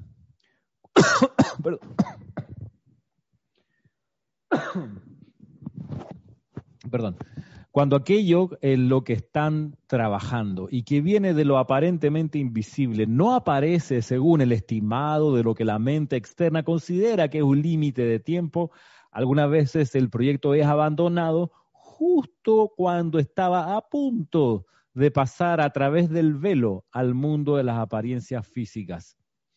He visto a hombres y mujeres que, estando al borde de una gran maestría financiera, dejan de trabajar en sus proyectos justo cuando solo faltaba una hora para que recibieran su liberación financiera. He visto individuos que, trabajando en retiros, son capaces de atraer corrientes de sanación durante un lapso bastante largo. Entonces, solo porque parece que la sanación no se manifiesta lo suficientemente rápido para ellos, abandonan su trabajo apenas cinco minutos antes de que se diera una manifestación cósmica. A menudo, si tal manifestación se hubiera sostenido con fe y constancia, hubiera revelado mucha verdad a la conciencia de la raza en su totalidad y les, hubiera, sido de gran ayuda. El ámbito invisible está casi desbordándose de oraciones incompletas, con bellas formas que nunca han sido traídas a la manifestación externa. Una vez que han determinado traer adelante alguna manifestación constructiva, síganla hasta el final en el nombre de Dios. Síganla hasta el final en el nombre de Dios. No se sienten a descansar a la vera del camino cuando están a punto de alcanzar la victoria. Qué grande, ¿no? Qué grande. Oh, tremendo, tremendo, Ramiro. Realmente pues da, gusto, da gusto porque es sumamente claro, que es lo, que nos encanta en la enseñanza de los maestros, es la precisión científica y matemática. Una vez que tú tienes la línea, que has, digamos, alcanzado la visión de, de, de un maestro, es decir, que has podido ver el plan del maestro, que percibes parte de ese plan, que es una idea constructiva, que nuevamente te hace humilde, amoroso, armonioso, puro. Es decir, tiene que ver con el plan divino. Trabájala hasta el final, no te canses. Así sea complicado, difícil y te sientas a veces solo, continúa, continúa. No, no dudes, no te desanimes, sigue. Vas a encontrar al final la redención, vas a lograr la meta. Que eh, muchas veces no, no tenemos esa, esa constancia esa seriedad de la que hablábamos al inicio para ver la manifestación, no descansar hasta que aquello aparezca frente a nosotros. La única forma en que podemos saber de que hemos logrado la meta es la manifestación, cuando se, se logra palpar aquello por lo cual habíamos trabajado y, no descansar en ello. Aquí tenemos pues un llamado del Elohim a, tomar las armas, a, animarnos a, llegar hasta el final en aquellas metas que nosotros nos propongamos que tengan que ver con esto, el plan divino. Correcto, y ahí lo dice clarito, hasta la manifestación, hasta que se dé. Y por supuesto, procurar no caer en la terquedad. Y uno, yo creo que se libra de la terquedad humana si está siempre consciente revisando que esa idea forma parte del plan divino. Si forma parte del plan divino, es decir, es una idea que a uno lo vuelve humilde, amoroso, armonioso, puro y altruista, pudiendo dejar el sitio con más luz de como uno lo encontró. En eso hay que perseverar hasta que ocurra la manifestación cósmica. A mí este párrafo me llama mucho la atención porque comienza diciendo, he visto individuos que trabajando en retiros, y los retiros, cuando los maestros usan la palabra retiro, eh, es una, palabra muy precisa, está hablando de focos de luz, ¿verdad? Donde hay maestros ascendidos funcionando. Eh, de ahí que dice, pero wow, incluso allí a veces hay, hay, hay corrientes de vida, hay seres que renuncian y dejan el proyecto en el que estaban, por ejemplo, de sanación, porque no se, no, todavía no, no aparecía pues lo suficientemente rápido para ellos la respuesta. Ahora, uno puede decir, pero ¿cómo es posible? ¿Cómo, cómo un maestro ascendido puede, puede, puede fallar de esta manera? En realidad, aquí lo que yo creo que él está considerando es eh, seres como, por ejemplo, los los seres de, que son, que entran en la categoría de adeptos.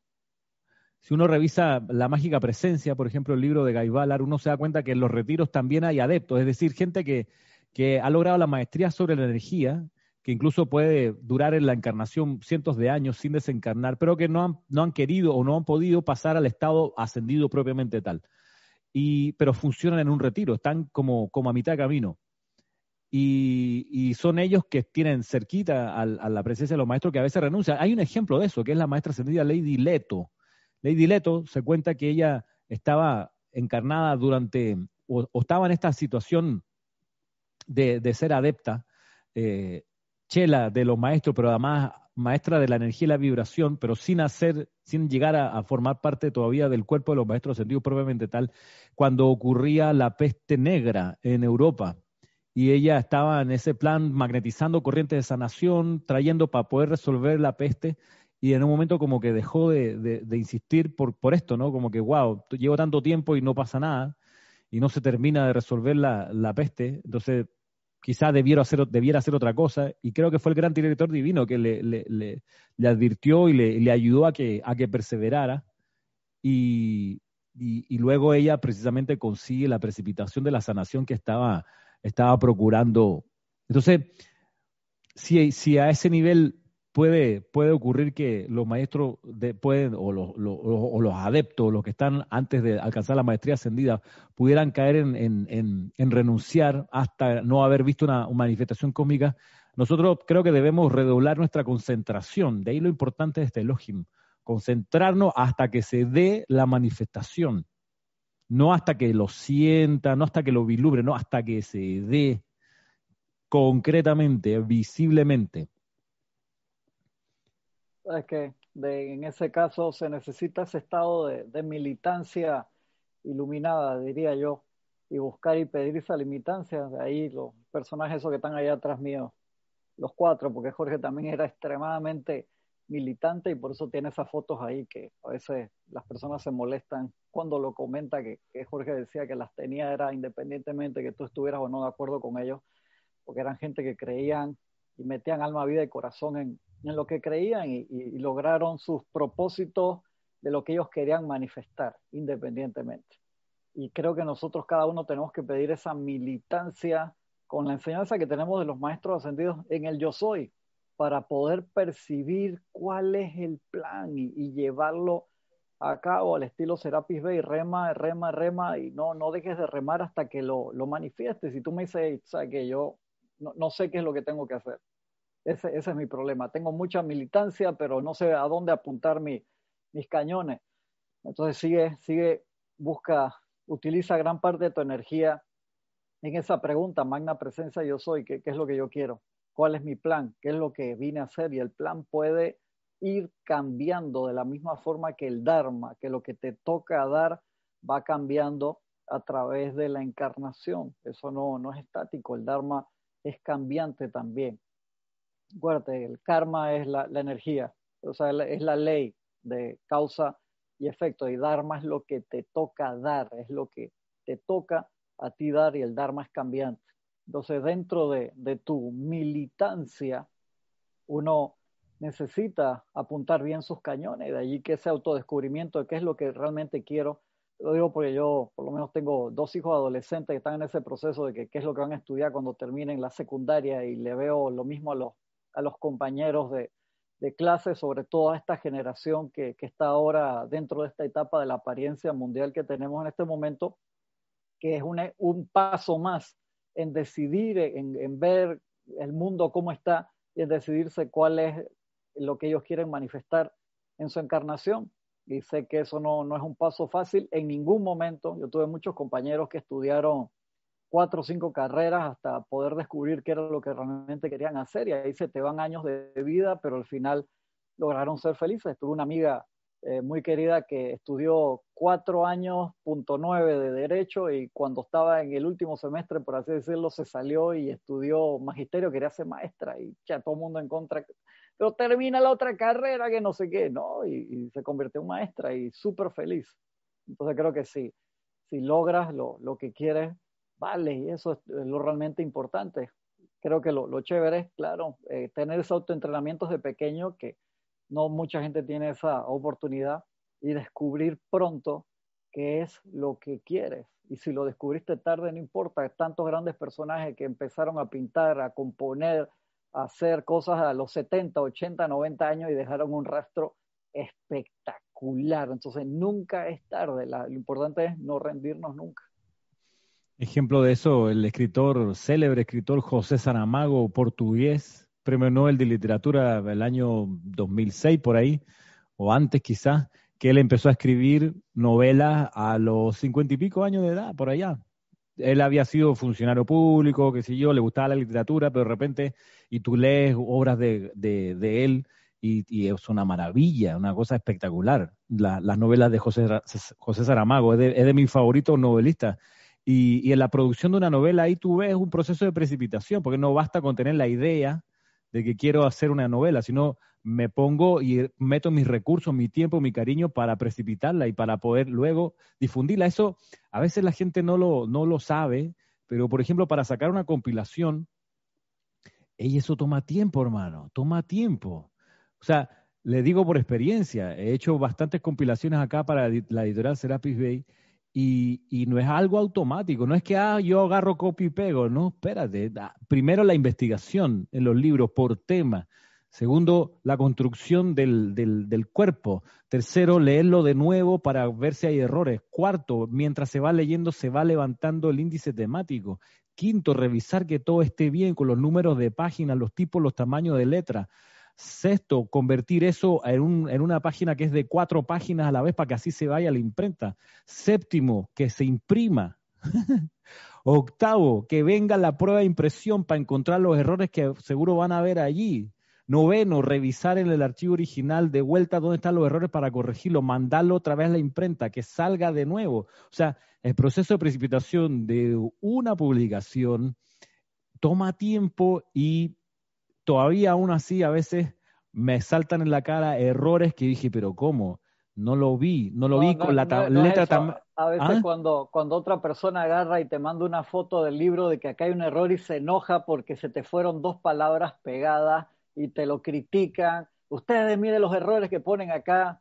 Bueno, no saben lo que es estar ahí eh, las horas sentado a Ramiro o Jorge que estuvo acá no sé cuántos años, mínimo 12 horas al día traduciendo todos los libros en español para que no tuviéramos que eh, pasar un par de años aprendiendo inglés técnico y religioso y metafísico. Agarra un libro, por más sencillo que los maestros lo hayan puesto, te reto a que agarre aquí tan un libro en inglés, hermano, dale, mételo en inglés, si no es tu idioma nativo, te quiero ver.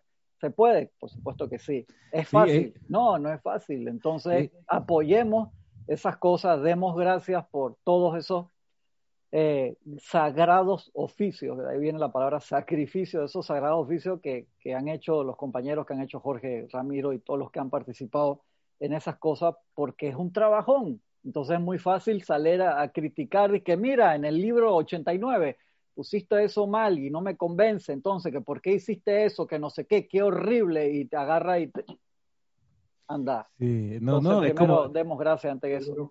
Sí, es como, además, a veces cuando porque una cosa que Jorge nos enseñó es a dar la cara. Yo como editor hoy, yo doy la cara siempre. De hecho, mi nombre aparece en la página 2, editor a cargo de esta publicación, Ramiro Aybar. ¿Qué significa? Que hay algún problema con la traducción, te llegó un error, lo encontraste ahí, te parece garrafal, te parece menor, te parece horrible, escríbeme, te doy la cara, aquí estoy, conversemos, ¿dónde está el error? Y si es error, se corrige, y si no es error, no hay nada que corregir.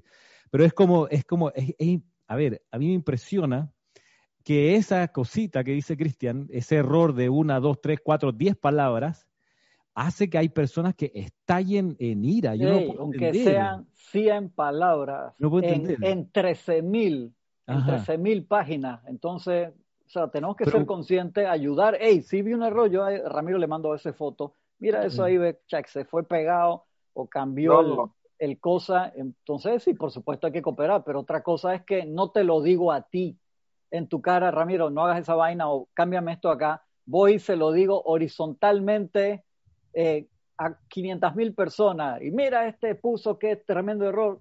Como yo cuando le digo a la gente, si dije algo en la clase que no les gustó, yo agradezco tanto los deditos para arriba como los deditos para abajo porque es que me están poniendo atención y doy gracias, tanto por, por lo de abajo como lo de arriba, en serio. Pero cuando me escribes y me das la cara y me dices, es que no me gustó esta cosa, ya yo te contesto siempre. A menos que no lo haya visto el mail o se perdió, se traslapó. Y digo, gracias, porque me estás poniendo igual a los estudiantes. Yo en la universidad le ponía siempre a fin del trimestre, el cuatrimestre del semestre, hey, ¿En qué creen ustedes? Me acuerdo de un estudiante que no lo podemos encontrar, profesor. ¿Cómo que no tienen el teléfono en mi casa? Tienen el teléfono celular. Ya, tienen que buscarme. También no esperen que yo esté acá las 24 horas en, la universidad, ¿no? Tienen que poner de, su parte. Entonces, si tú me dices qué fue lo que no te gustó, posiblemente yo diga, hey, gracias, tienes razón, o decirte, no, no tienes razón por esto y lo otro. La enseñanza es de esta forma, no de la forma, de la otra forma, aunque sea una faceta del diamante diferente. Pero entonces se agradece cuando se ve un error y lo hace saber de la forma para poder mejorar, pero cuando lo extrapola hacia afuera sin ánimos de ayudar, eso no sirve de nada, hermano. En serio. Entonces, se agradece eso. Sí. Roberto. lo, peor de todo es que ojalá fueran errores garrafales.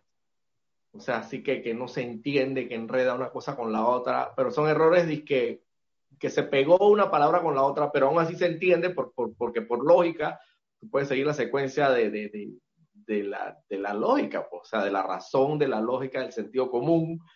O sea, errores, lo que yo he leído, tampoco puedo compararme con Ramiro que se ha tirado ya la, la, colección de 13.000 páginas como multiplicado por cuatro, pero de todas maneras, yo no he encontrado algo así como quien, quien dice que, wow, Sí, pero además, una de las cosas que a mí me sorprende, Roberto y, Cristian, de, de, las personas que a veces ven un error, es que en su crítica parecen creer que yo, que estaba a cargo de la edición, lo hubiera hecho a propósito. o sea, voy a poner esta palabra, esta idea, este extracto, lo voy a poner mal a propósito para el que el que lo vea se pierda en el sendero. O sea, ¿en qué cabeza cabe? Obviamente, quien piensa así no me conoce. ¿Por, ¿Por qué? Porque yo soy una fuerza constructiva, yo soy una fuerza armonizadora. O sea, incapaz de poner algo para hacer daño. Entonces, es ahí donde la cosa se agrava, como bien dice Cristian, cuando no solo califico mi observación de que aquí está mal, con la idea de que lo pusieron mal a propósito y además se lo digo a otras personas y no voy a la fuente, no vienen donde mí para decirme, Ramiro, tú pusiste eso mal a propósito, para explicarte cómo se te ocurre que lo va a poner a propósito mal. Te doy la gracia porque me lo estás mostrando. ¿Por qué te demoraste tanto en mostrármelo? Y me lo hubieras dicho en el minuto 03 para corregirlo inmediato. O sea, si ves un error y lo dejas pasar, es responsable por ese error. Eres responsable porque lo viste y no hiciste nada al respecto más que criticar al editor. Ahora, otra cosa que, me parece de lo más curioso es que cuando se agarran los libros que Jorge publicó, cuando estaba aquí, que a veces traen errores, no hay el mismo estallido, no hay la misma eh, gana de romper el libro y no sirve, ¡ah! no hay eso mismo. Entonces, ¿por qué? ¿Dónde está la diferencia? Entonces, ahí es donde uno se da cuenta que no es una persona, sino es una fuerza. ¿Qué fuerza? La fuerza del desánimo y la duda que dice aquí el Elohim. Es lo que puedo, entender hasta ahora. Es, como, es como, a mí el, fútbol siempre tiene tantas lecciones. O sea, no, qué malo, echó para afuera el penal, ¿cómo se le ocurre patear por arriba? Anda a ver, anda tú a patear en el Mundial un penal en los descuentos del segundo tiempo, minuto 90 y 100. Ten fuerza en tus piernas, apunta bien, que no te dé nervio, que el estómago esté tranquilito. Con que mil personas gritándote más las 900 millones de personas que están viendo en vivo que mentalmente y emocionalmente te están mandando vainas. No joda, esa vaina es un milagro que lo paten adentro del estadio, en cualquier dirección, en cualquier dirección para adentro del estadio. Pero aún así hay gente que lo critica y, le tira el carro en la calle después y lo insulta y le, desea la muerte. Digo, ¿dónde está? No está la humildad ni la comprensión ni la gana de construir. O sea, en fin, eh, Francisco.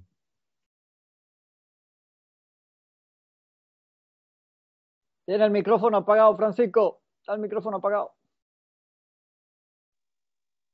Así como decía, y por esa actitud, podemos llamarla infantil, está lo que conoce como hoy en boga la construcción de las teorías de la conspiración, que lleva algo que se llama la posverdad, que es, una, que es un enunciado que ataca directamente el cuerpo emocional. Y cuando mil millones de personas se lo creen, entonces tenemos una crisis. Pero obviamente con el desánimo de, de, de, de, de, desarmonizar a todo el mundo y las redes sociales contribuyen exponencialmente a eso. Y nada constructivo sale de ahí.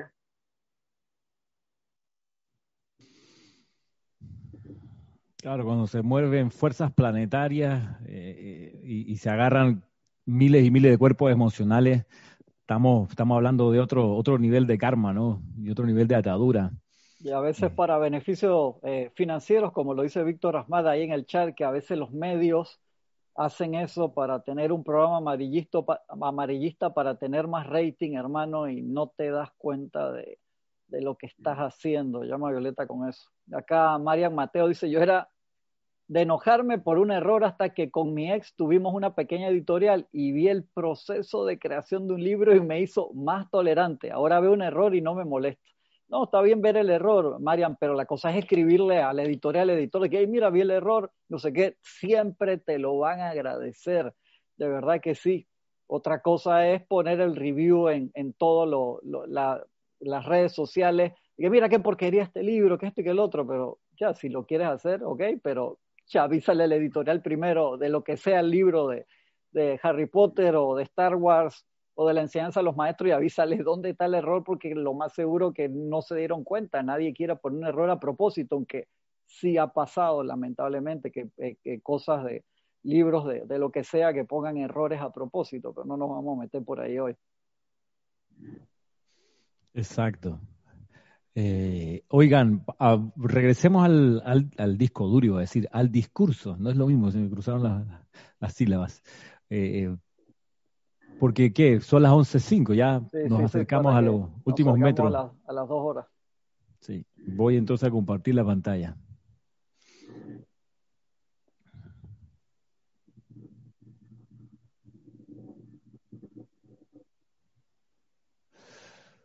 Nos dice aquí el Elohim Vista, una vez que han determinado traer adelante alguna manifestación constructiva, síganla hasta el final.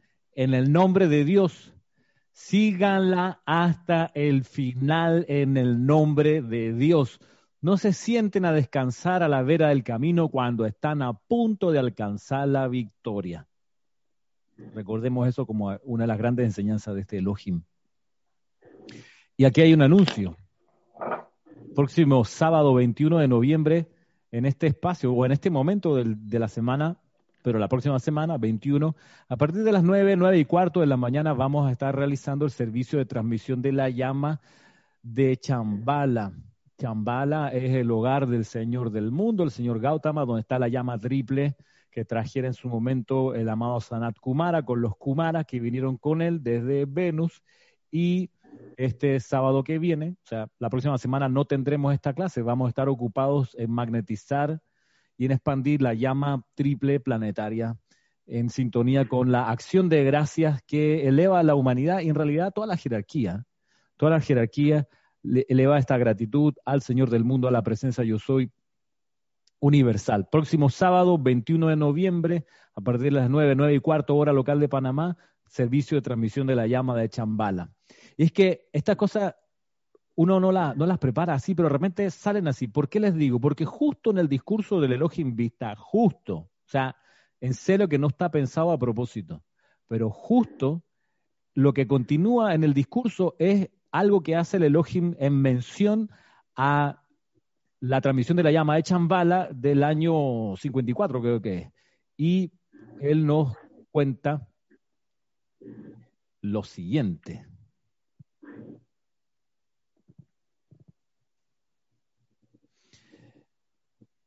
Dice así, lo de esta noche es una reunión informal. Está hablando de la reunión en Chambala.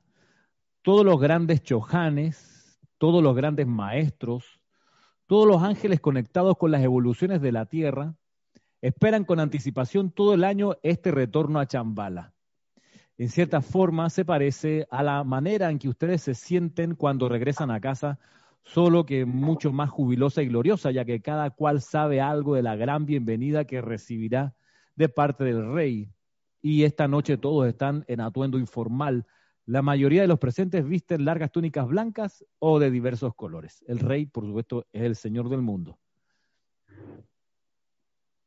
Luego dice aquí,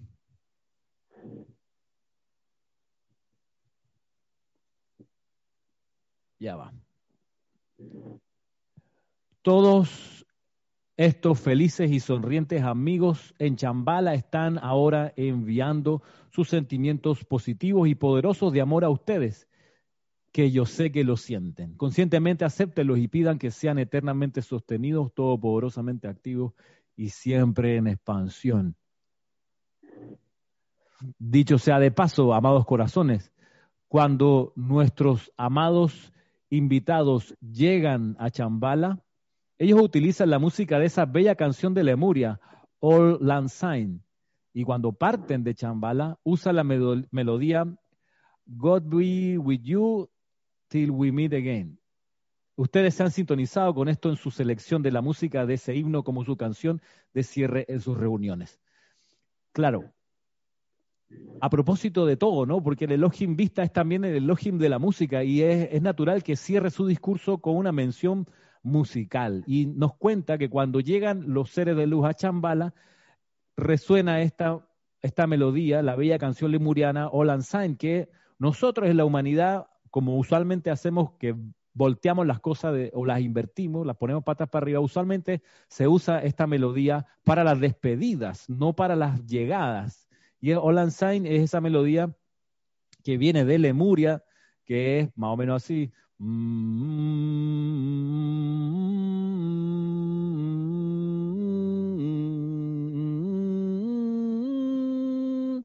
fin, etcétera. Y sabemos, por un discurso del señor Himalaya, Manu de la Cuarta Raza, que él se hundió con los sacerdotes de la Orden Blanca en Lemuria se hundió con el continente mientras ocurría el cataclismo cantando esta melodía, porque es una melodía que trae paz y él procurando que las personas que iban a desencarnar no quedaran tan abajo en el ámbito astral por el miedo que producía fallecer o desencarnar en un cataclismo, él con los sacerdotes de la Orden Blanca escogieron hundirse junto a la gente que iba a perecer en esa encarnación entonando este tema. Ahora, es interesante cómo los maestros ascendidos siguen usando esta melodía, pero la usan para la bienvenida, no para la despedida. Y para la despedida usan esta otra. God be with you until we meet again. Eh, eh, Dios esté contigo hasta que nos volvamos a encontrar. Y es, de lo más significativo eh, porque aquí en este, en este PowerPoint, cuando me dé chance, ajá, aquí, Aquí les pusimos en esta última página de PowerPoint los enlaces para, para, que ustedes, si alguien no conoce estas melodías, las pueda escuchar y conocer. Aquí en el, lado izquierdo está Olan Sign. La primera versión es por Andrew Ryu. Andrew Ryu es un violinista muy famoso, es una especie como de Kenny G del violín, eso que le gusta a Christian. Sí, una mezcla entre Julio Iglesias y Raúl Di Blasio, algo así como el perro de la América, ¿no? Sí, sí, sí, me gusta Kenny G igual, por más que lo critiques. Pero bueno, aquí está. Lo que pasa es que si le doy clic y, vamos a los enlaces, va, va a dispararse la página de, YouTube y entonces nos van a cerrar la transmisión porque eso seguro tiene derechos de autor. entonces, no le voy a, no le voy a dar clic ahora, ustedes le darán clic en su momento. Eh, lo pueden buscar también por su cuenta, pero también está aquí la versión del tabernáculo mormón de All Sign. Eh, el tabernáculo mormón hay que saber que en lo, en lo musical, esos coros, del tabernáculo mormón son, son fuera de serie. O sea, mucho, de hecho, muchos muchos cantos de nuestro cantoral eh, fueron tomados de, de, las versiones corales de, temas espirituales cantados por el tabernáculo mormón. Así que ahí está también la versión del tabernáculo mormón. Y hay una versión del cantoral Serapis Bay usando esta melodía All Sign de un canto que no se conoce mucho porque se hizo recién este año. Mm, yo me di cuenta que, que faltaba, me parecía, faltaban algún canto dedicado al, a los ángeles de la paz y, de hecho, si ustedes revisan nuestro cantoral, los que tengan el cantoral, los cantos dedicados al sexto rayo son los menos. O sea, hay un montón de canto al primer rayo, un montón para el cuarto rayo, un montón para el tercer rayo, pero del séptimo rayo tenemos la menor cantidad. Entonces, yo eh, pensando en eso dije, bueno, voy a paliar un poco, y entonces hice la letra para un canto que está aquí, pues de modo que cualquiera que lo pueda y lo quiera escuchar, aquí está, ya está hecho, en, ya está grabado y está por eso puesto en nuestro canal de YouTube, ahí también lo pueden buscar y escuchar. Eh, y del lado derecho de esta página tenemos esta otra melodía que nos menciona el Elohim, también una versión del Tabernáculo Mormón, preciosa, luego una versión en ruso, y vieran ustedes ese video de estos rusos cantando. Ustedes saben que los rusos y la iglesia cristiana ortodoxa rusa son, tan súper conectados con el rayo devocional, son tipos súper devocionales. Eh, uno pudiera creer que los rusos son todos toscos, osos, así, a manotazos. No, no, no. En la, parte espiritual del pueblo ruso hay un, hay un recogimiento súper impresionante y ahí está en esa versión bastante, bastante bien mostrado. Y hay una, por último, una versión sencilla de este canto eh, de esta melodía, de esta segunda melodía, no tenemos todavía letra para, para cantar en nuestro cantoral, pero que en quita más adelante pudiéramos tener una en, la versión 2025 del cantoral, que en algún momento pues saldrá. Igual que el canto que está aquí, el canto que dice aquí, versión cantoral Serapis Bay con la melodía All and Sign, esa, la letra y todo eso, si bien ya está puesto en YouTube, va a salir publicado en serio de aquí a varios años más cuando saquemos una nueva edición del cantoral eh, porque no vamos a producir un libro nuevo entero por uno, dos, tres cantos que surjan, sino cuando haya una cantidad más, más importante para ser serios con, con la comunidad que, que tiene el libro por su cuenta.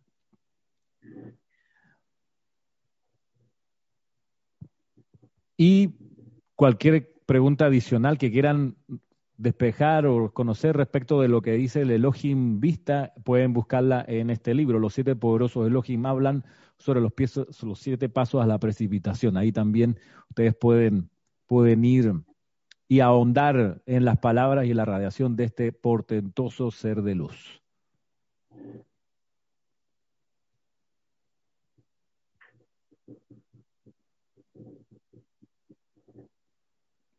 ¿Qué, qué les parece, compañeros? Última muy chévere, hermano. Espectacular toda esa música tan, tan inspirada y, genial. Qué bueno que va a estar disponible ahí el PowerPoint para las personas que lo, lo quieran bajar y entonces tengan el link para sintonizarse también con, con la música. Esa, canción de All Sign a mí siempre me, me ha generado como un, un estruendo de, desde, desde, antes y creo que la, la, gente del Titanic se sintonizó con esa, esa radiación también, los músicos del barco que fue real que que también se hundieron tocando para darle confort a la gente, hermano. Eso es un nivel de, valentía y amor más allá de lo, de lo, de lo entendible. En el radioteatro que hicieron ustedes sobre, sobre Lemuria, el hundimiento de Lemuria, se, se, percibe la energía que transmitieron, ustedes lograron sintonizarse con esa radiación. Realmente, pues, se percibe en, en, el canto pues, esa devoción y, y, ese sentimiento de armonía que de repente aparece en, en, Serapis Bay Radio. radioteatro hay que eh, linkearlo en otro, porque está en la programación regular de, de la radio, Serapis Bay Radio.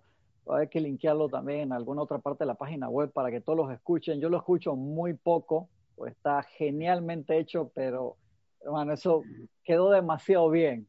Quedó demasiado bien y me genera se queda, hermano, cuando sale la, pelea entre los el sacerdocio de la luz y está demasiado bien. Es un radioteatro que se hizo aquí hace que como 12 años, 13 años ya, Ramiro. Más tiempo. Más, más probablemente, porque estábamos todavía en San Francisco. Estábamos en San Francisco todavía, en la, sede, en la otra sede. Y se, los recomiendo a todos, por favor, si no lo tienen, escriban a rayoblanco.com yo creo que sería chévere que lo linkeáramos en la página web en otro lado para que no, no, que sería bueno que escucharas la programación de Serapis de Radio para dormirte todos los días como hace Roberto. Roberto ahí es firme en, la radio, pero si no, que la tengas como música de fondo porque hay muchas, muchas, muchas cosas chéveres además de, la música ahí en, en la emisora. Pero creo que ese, ese radioteatro y, y, otros que hay, porque hay múltiples radioteatros, se hicieron con tanto, tanto cariño y se le metió tantas ganas, pero ese de Lemuria, Arraxa... El hundimiento de Lemuria. Ah, donde, donde Rodolfo, Rodolfo Simo hace la voz de, de Himalaya, del señor Himalaya. Lo hizo tan bien, tan bien. Eh, entre otras cosas, de ese, de ese muy bien, es muy bien logrado todo, el, todo, el, todo ese radioteatro. ¿eh? de nuevo, no son cosas automáticas, eso no sale, es, una precipitación que también tomó tiempo hacer, porque era primero tirar el libreto, después hacer las grabaciones de las partes, después mezclarlas, después ponerle audio, después separar las pistas de, sonido para que, hay un momento donde se retrata la, la, batalla, ¿no? Entonces tienen que sonar en distintos momentos, lugares de tu cerebro para que, para que quede interesante. Y, y suena, y suena en varios lugares. Yo creo que Francisco metió voz ahí también, ¿no? ¿Tú participaste en ese también? ¿En ese no participaste, Ramiro? Eh, Francisco, yo creo que sí, que Hermano, mucho, mucha gente quedó ahí a César cuando dice estalla, le salió tan natural que yo, ah, hermano, en serio, por favor escúchenlo porque te, para los pelos y es una montaña rusa de emociones ese radioteatro de, de en serio. Jorge diciendo, pues, pues que vamos a hacer los que estallen, pues y empieza todo el mundo a hacerlos estallar. Qué barbaridad. Realmente quedó súper, súper bien. Te sintonizas con esa energía. Inclusive creo que ustedes grabaron o metieron pistas que da la sensación realmente de que se está hundiendo y la gente empieza a gritar, todo el mundo a gritar en el momento en que se está hundiendo el continente, ya ah, se percibe ansiedad, hermano, una cosa impresionante. Bueno, te digo que yo no lo escucho, yo no lo escucho muy seguido, porque es de esos que, que como esas películas que la fuiste a ver al cine y qué película más buena, genial, me generó una subida baja, ¿la quieres ver de nuevo? No, no, la quiero, no quiero pasar por, por eso recorrido, pero sí, por favor, véanlo porque yo creo que ahí a nivel grupal hubo una sintonía con, con los éteres, el akáshico, hermano, de esa, porque se quedó demasiado bien para mi gusto. Sí, ahí en la música de, de los planetas Saturno, Holst, después que usaría John Williams para la Guerra de la Galaxia, pero ahí está que suena y tú dices, ¿qué me está pasando, hermano? Y es la música que te está agarrando por una parte así como de la amígdala ese y también la, ¿cómo se llama? Creo que se llama Hiroshima. Eh, la música donde este, este compositor trató de retratar cómo sonaría en la orquesta sinfónica la bomba atómica. Entonces, y tú ah, ves como Y también música de Horacio Salina, del, del, del conjunto Inti Mani chileno, donde te pone estos coros que te. A mí, cuando lo editaba, me agarraba el cuello aquí de la, de la angustia. Entonces, claro, tú dices, oye, pero están, están haciendo algo destructivo, no sé. No, el tema es que una, un, un radioteatro cumple una función pedagógica. La cosa es que uno pueda percibir la historia de la humanidad en 10 minutos y entender cosas que están en los libros que, en realidad se, quizás se entienden mejor a través de un radioteatro. Con los cuatro cuerpos al mismo tiempo, hermano. Sí, y salir es como las iniciaciones de la Madre María. Mira, las estoy pasando para que tú no las pases. O sea, las, voy a superar con victoria para que. Entonces, aquí meterse en esa cápsula del tiempo de, esa, de, esa, de esos radioteatros, porque son, son varios de distintos. Escúchalo con, con auriculares bueno, preferiblemente, para que te sumerjas ahí en la, en la radiación. ¿Qué dice Francisco o Roberto? Que abran su micrófono. Estás muteado, Francisco. Vamos otra vez.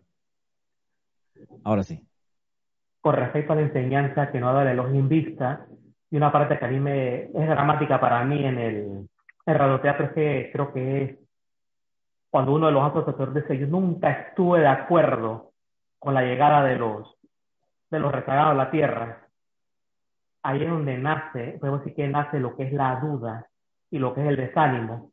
Después de 100 años de oración, entonces me pone como que la rebelión comenzó un poquito antes que llegara los rezadores con esa idea, esa idea de esa idea que no aceptaron los sacerdotes y, y la consecuencia la estamos viviendo hasta el momento presente lo están pidiendo el radioteatro acá en el chat. Eso está en la programación regular de la radio. Ahora antes de irme, cuando se termine la clase, voy a dejar esa lista donde está el radioteatro para que lo puedan escuchar. Eso sale randomly. Eh, si un par más de personas me contestan que lo quieren escuchar ahora, se lo poncho en la radio antes de irme para que 10 minutos después que se acabe la clase lo puedan escuchar en la radio. Voy a hacer eso. Se lo dejo ahí, ¡pum! se lo dejo puesto para que 10 minutos después que se acabe la clase lo puedan escuchar y aquellos que, que bueno, que, que, les interese tenerlo ahí, escriban a radio blanco arroba serapisbay.com y ahí vemos y también lo podemos linkear en la página, pero el que lo quiera escuchar ahora se, se, lo, se lo dejo ponchado ahí en la radio para que lo puedan escuchar. ¿Qué decía Roberto? No, solo que hacer la aclaración que el que no tiene la aplicación ya eh, eh, instalada, pues tiene que, instalarla, eso, partiendo de ahí, ¿no? El tuning. Tuning y después buscar Serapis Bay. Claro. Porque quizás, pues hay muchas personas ahí que ni siquiera saben por dónde, por dónde coger, de, por dónde es la radio realmente de Serapis Bay. No vaya a ser que se vayan a sintonizar en la radio un día ahí. claro. Hay, hay un radioteatro ese, pues El hundimiento de Lemuria, hay otro que se llama La caravana y su líder, que es, representando la enseñanza del maestro Sendido el Moria. Hay un tercer radioteatro que se llama De Poseidonis a Luxor, y hay otro de los que yo recuerdo, donde yo participé en el libreto, en la edición, es el de los diez mandamientos, usando la enseñanza ahí en ese caso de Emmett Fox. El de los diez mandamientos. Ese de los diez mandamientos yo me muero la risa, hermano. Esa vaina quedó tan Eso no lo he escuchado. ¿Tú no has escuchado esa vaina, No, hermano, ese no. Hermano, el otro me saca lágrimas. Este me saca lágrimas de la risa porque el español que se hizo de reportero. Acá que esa vaina quedó. dónde Giselle era la reportera. Giselle era la reportera. ¿A dónde deja Francisco que se daba una con, con, con Eric Chakra, Eric Rueda? que eran de que lo más insurrecto y que no sé qué, que se, se tiraban peña entre ellos mismos. Puede ser, sí. Vamos, a tener que, vamos a tener que ponchar en la radio como varios eh, radioteatros juntos, back to back ahí para que lo, escuchen. Sí, también hay un radioteatro donde yo no, no participé, pero que es sobre la historia del Elohim Tranquilidad. Buenísimo. sí, y hay otro de la historia de la Madre, María. también, ese quedó bien dramático. El de Otra Oportunidad, ¿cómo es que se llama ese? No me acuerdo. que, lo, que sale la voz de Nere. Cristian, hasta pudiera hacerse como un espacio ahí específico, en una hora específica previamente anunciada para que la gente tú, tú puedes hacer ese, ese, ¿cómo se llama? Sorpresivo, un interludio sorpresivo puedes hacer ah, de, puro radioteatro. en, este, en, este, caso no sorpresivo. en este caso no sorpresivo, sino previsto, para que la gente lo disfruten, ¿no? Varios teatros, radioteatros. Sí, ahí donde uno, uno puede sumergirse y, y duran no más de 10 minutos, ¿no? Y hay unos que son más cortitos que otros. Em, y tienen esa función pedagógica de en poco, en poco tiempo enseñarte una, una gran lección. Eh, sí, y, lo que justo que conversábamos hoy, ¿no? De, de, de, tú encuentras un error en algo, no tienes que buscar que el que cometió el error estalle en mil pedazos. Que si, lo, si está en ese que plan... Puso, que puso Leticia ahí importante, dice, con el enlace que hay en la página web de serapisbay.com para ir a la radio no se necesita la aplicación, ahí te lleva directo. Gracias ah, Leticia por la aclaración. Y lo que decía Roberto, claro, que cuando tienes la aplicación TuneIn, la bajas a tu teléfono celular y ahí buscas Serapis Radio y puedes escuchar la emisora en el teléfono todo el día. Si quieres, como Roberto, que le gusta escucharla para para dormir. Yo no la escucho para dormir porque hay música inspiradora, música relax y también hay música que te exalta y a veces me estoy durmiendo y ta ta ta ta, y quedo ahí con los pelos parados. Pero si tú te duermes con esas cosas, está bien, yo respeto tu gusto musical y tu nivel de paz. Así mismo. Bueno, quedamos así por hoy, pues próxima cita ya sería el 28 de noviembre con el Elohim Arturus, ya prontos a terminar este ciclo dedicado a los poderosos Elohim de la creación. En 10 minutos le poncho el radioteatro, así que métanse a la página, vayan a la radio o el que tiene tuning lo busca por tuning, pero son 11 y 27, a las 11 y 45 se lo, se lo poncho ahí, se lo dejo para que lo escuchen. Bueno, gracias hermanos, gracias a toda la audiencia que está activamente aquí por, por YouTube a los que están viendo la clase en diferido también, muchas gracias. Será hasta la próxima ocasión. Hasta la próxima ocasión. Bendiciones a todos. Muchas gracias. Abrazos y bendiciones a todos. Muchas gracias. Bendiciones a todos.